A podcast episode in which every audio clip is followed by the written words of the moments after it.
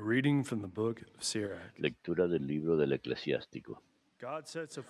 Dios hace al padre más respetable que a los hijos y afirma la autoridad de la madre sobre la prole. El que honra a su padre expía sus pecados. El que respeta a su madre acumula tesoros. El que honra a su padre se alegrará de sus hijos y cuando rece será escuchado. El que respeta a su padre tendrá larga vida. Al que honra a su madre, el Señor le escucha. Hijo mío, sé constante en honrar a tu padre. No lo abandones mientras viva. Aunque flaquee su mente, ten indulgencia. No lo abochornes mientras vivas. La limosna del Padre no se olvidará. Será tenida en cuenta para pagar tus pecados. El día del peligro se acordará de ti y deshará tus pecados como el calor la escarcha.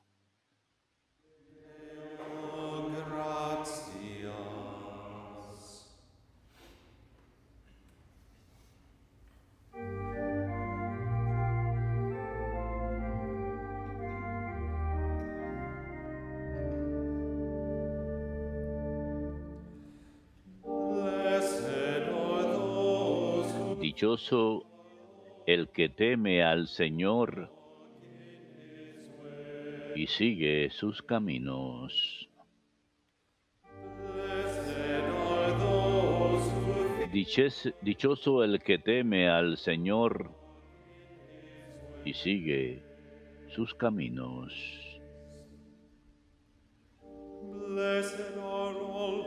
Dichoso el que teme al Señor y sigue sus caminos. Comerás del fruto de tu trabajo. Será dichoso. Te irá bien. Dichoso el que teme al Señor y sigue sus caminos.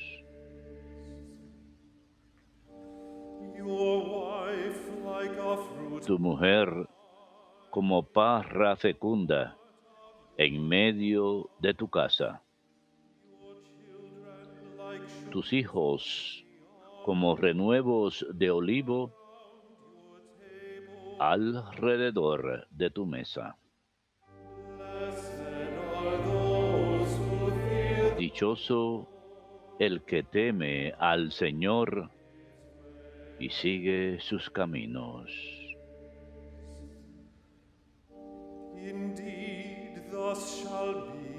De esta es la bendición del hombre que teme al Señor. Que el Señor te bendiga desde Sión, que veas la prosperidad de Jerusalén todos los días de tu vida.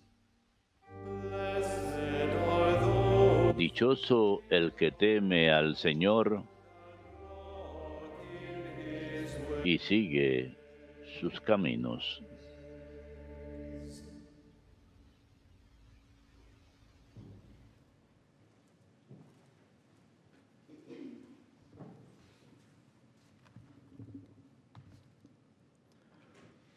Reading from the letter of St. Paul. Lectura de la carta del apóstol San Pablo a los colosenses.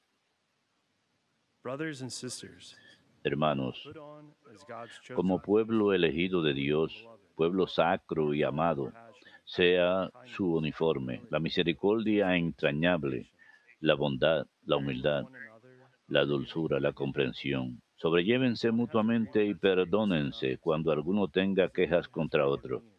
El Señor los ha perdonado, hagan ustedes lo mismo.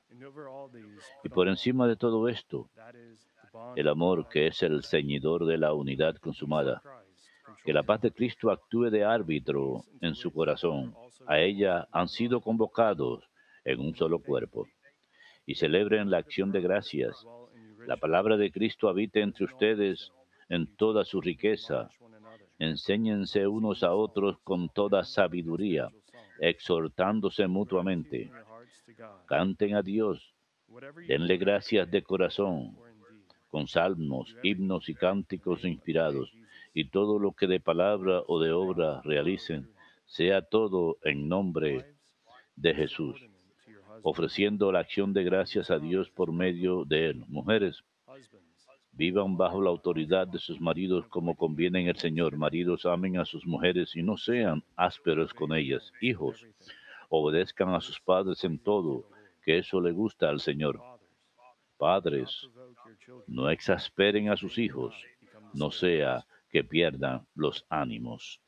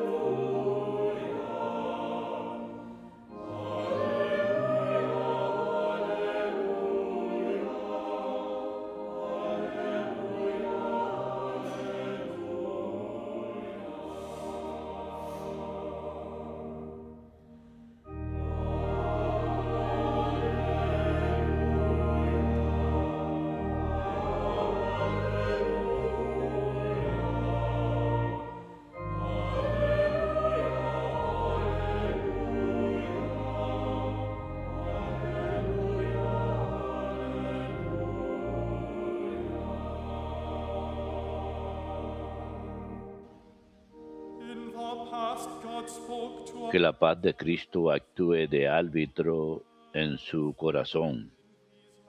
Que la palabra de Cristo habite entre ustedes en toda su riqueza.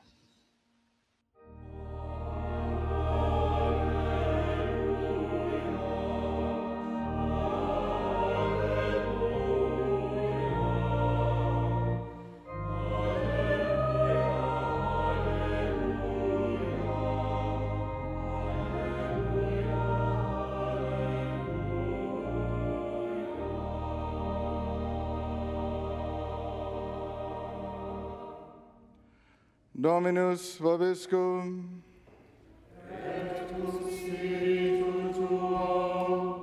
Lectio Sancti Evangelii secundum Lucam. Gloria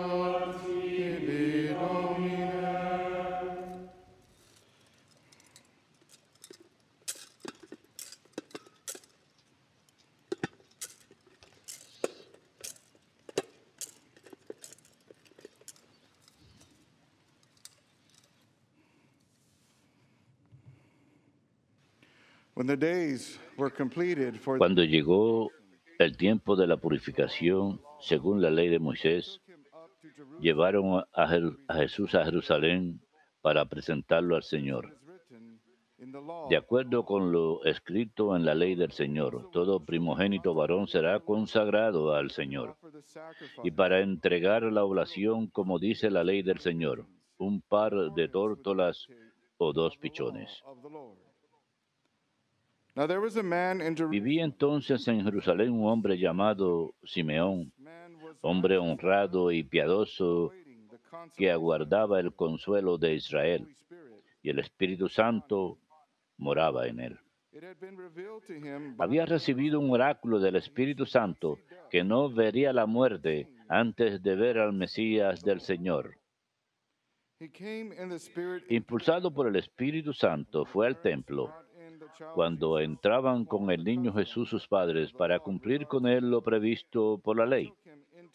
Simeón lo tomó en brazos y bendijo a Dios diciendo, ahora, Señor, según tu promesa, puedes dejar a tu siervo irse en paz, porque mis ojos han visto a tu Salvador, a quien has presentado ante todos los pueblos, luz para alumbrar a las naciones y gloria de tu pueblo, Israel. José y María, la madre de Jesús, estaban admirados por lo que se decía del niño. Simeón los bendijo diciendo a María, su madre, mira, este está puesto para que muchos en Israel caigan y se levanten. Será como una bandera discutida. Así quedará clara la actitud de muchos corazones. Y a ti una espada te traspasará el alma. Había también una profetisa, Ana, hija de Fanuel de la tribu de Aser. Era una mujer muy anciana. De jovencita había vivido siete años casada y llevaba ochenta y cuatro de viuda. No se apartaba del templo día y noche, sirviendo a Dios con ayunos y oraciones. Acercándose en aquel momento, daba gracias a Dios y hablaba del niño a, a todos los que aguardaban la liberación de Jerusalén. Y cuando cumplieron todo lo que prescribía la ley, se volvieron a Galilea, a su ciudad de Nazaret. El niño iba creciendo y robusteciéndose y se llenaba de sabiduría y la gracia de Dios lo acompañaba.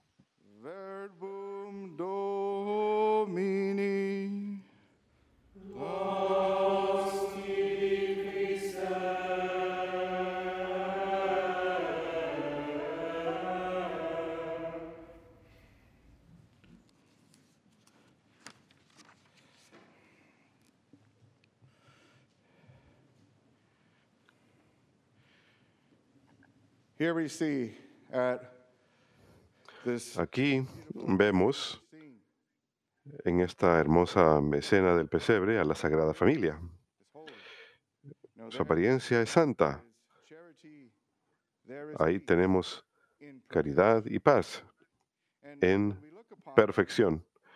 Y cuando los miramos, puede que pensemos, eh, sí, esta familia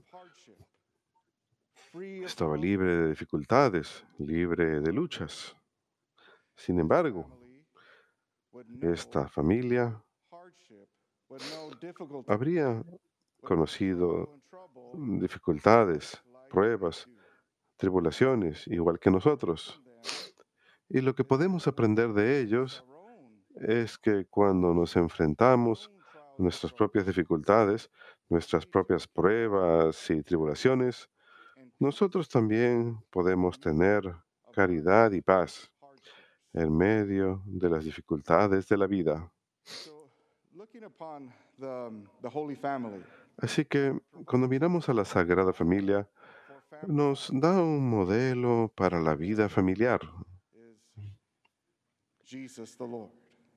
Ahí tenemos a Jesús, el Señor, el bebé, el niño, San José, la Santísima Virgen María, Madre de Dios. There- There's the perfection of virtue here.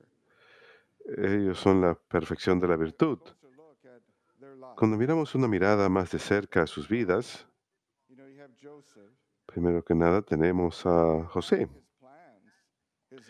quien puede haber tenido sus propios planes para su vida. Habrá dicho, esto es lo que quiero hacer, me voy a casar, voy a comenzar una familia, voy a vivir en cierto lugar. Súbitamente esos planes cambian. Se entera que María está encinta, por supuesto, quiere dar un paso atrás, pero el ángel se le aparece y él dice, está bien, este hijo que María va a tener va a ser el Salvador, Jesús. Así que quizás tuvo algo de desilusión ahí, pero luego algo mejor ocurre.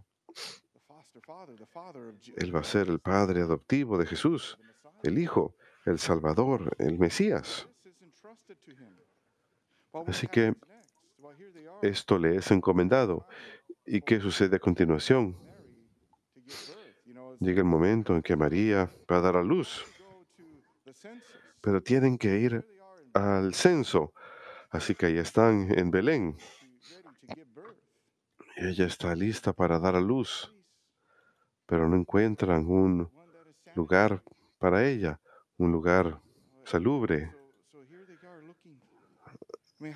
Así que ahí están buscando. Ahí tenemos a José, a quien le ha sido encomendado ser el protector del Mesías, del niño, y no puede encontrar un lugar como hombre o como adulto. ¿Cómo se siente uno que no, no siendo capaz de proveer sin ningún lugar donde ir? Pero cuando uno confía en Dios, Dios provee el lugar. Fue un pequeño pesebre, hubo que limpiarlo un poco. El pesebre usualmente es un lugar sucio, huele mal, pero ellos lo hacen limpio y hermoso. Ahí ocurre el nacimiento del Salvador.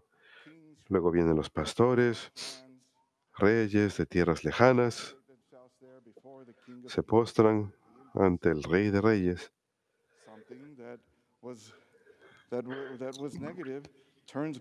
Algo que fue negativo se vuelve positivo, algo glorioso y hermoso. Y poco tiempo después, Herodes quiere matar a todos los niños. Así que ahora tienen que mudarse rápido. Toman el niño y escapan a Egipto. Así que esa mudanza tan súbita probablemente no tenía mucho dinero, no tenían un hogar, quizás estuvieron sin techo durante un tiempo, en la pobreza. Es doloroso, un viaje peligroso, quién sabe lo que tuvieron que enfrentar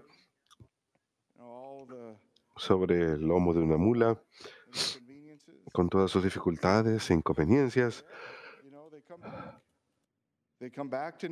Sin embargo, vuelven, vuelven a Nazaret.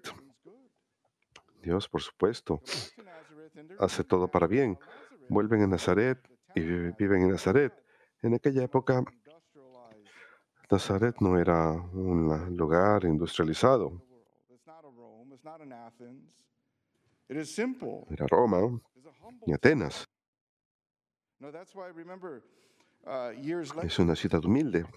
Por eso, años después, cuando Jesús tiene 30 años y está proclamando el reino de Dios, y dicen, Jesús de Nazaret, alguien contesta, ¿acaso algo bueno puede salir de Nazaret? Porque era un lugar pobre, sencillo. Ahí están, viviendo una vida sencilla,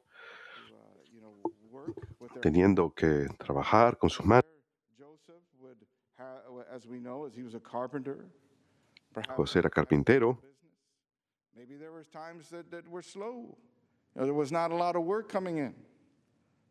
Hubo épocas que había poco trabajo.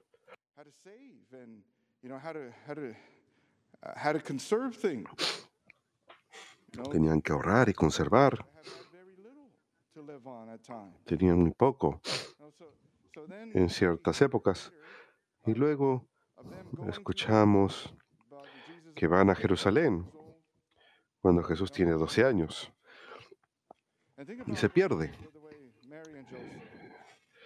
Y miren la manera en que María y José reaccionan. Ellos conocen las profecías. Ellos saben lo que va a pasar después.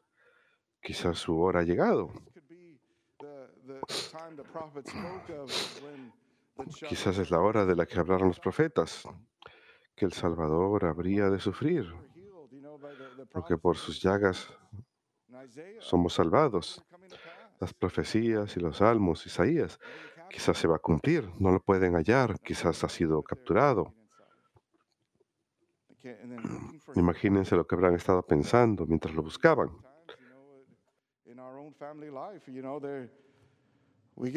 A veces en nuestra vida familiar nos preocupamos por los niños y aquí están teniendo que pasar por eso. Después de ese momento, No escuchamos ya más acerca de José. José fue al encuentro del Señor. Por supuesto, es una pérdida en la familia que habrá sido terrible, pero sin adelante, viviendo devotamente, con caridad, la Virgen y Jesús, viviendo en caridad y en paz. So here we see the Holy Family can truly empathize and sympathize with our Aquí vemos cómo la Sagrada Familia puede sentir empatía por nuestra vida familiar y todo lo que encontramos, las dificultades, los rechazos, todo. Ellos conocen todo eso. Ahí podemos mirarlos y en la vida familiar, como todos saben, hay momentos de dificultad. Puede que haya pérdida, una pérdida de una persona, quizás muere a temprana, o quizás una pérdida monetaria. Tiene que cambiar su estándar de vida, o quizás tiene que mudarse muy rápidamente también, o quizás viven en un lugar donde los persiguen por ser buenos cristianos. La Sagrada Familia pasó por todo esto, pero en la Sagrada Familia, sí, ellos pasan por tribulaciones y pruebas, pero Dios siempre saca lo bueno de todo eso. Siempre los ayuda a atravesar las dificultades y nos muestran ahí mismo la promesa de Dios.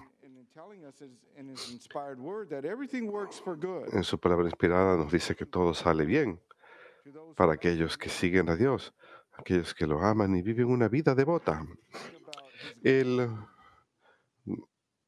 sacará a relucir su gloria de todo ello. ¿Cómo hacemos esto? ¿Cómo nos preparamos para cosas así, para vivir una vida devota, esperando esas promesas y teniendo paz? San Pablo nos dice en Colosenses, nos dice cosas que tenemos que recordar como familia. A veces cuando las dificultades llegan, quieren echar la culpa a alguien, señalar con el dedo, hay enojos. A veces algunas personas sí cometen errores, pero hay que dejarlos atrás. Es un momento para reunirnos en unidad y caridad. Aquí San José no encuentra un lugar para que viva con la Virgen. prepare? Virgen no le dice, ¿cuál es su problema? ¿Por qué no te preparaste por adelantado? ¿Por qué no hiciste esto o lo otro? No. Ella se mantuvo unida con él en fe y encuentran un lugar. Ella fue adaptable, igual con nosotros. Tenemos que mirar con misericordia a las personas. A veces hay que corregirlos si, hay un error, pero hay que ser amables. Tenemos que recordar que podemos cometer el mismo error.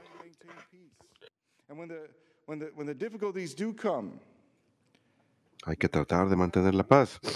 Y cuando llegan las dificultades, sí, es difícil.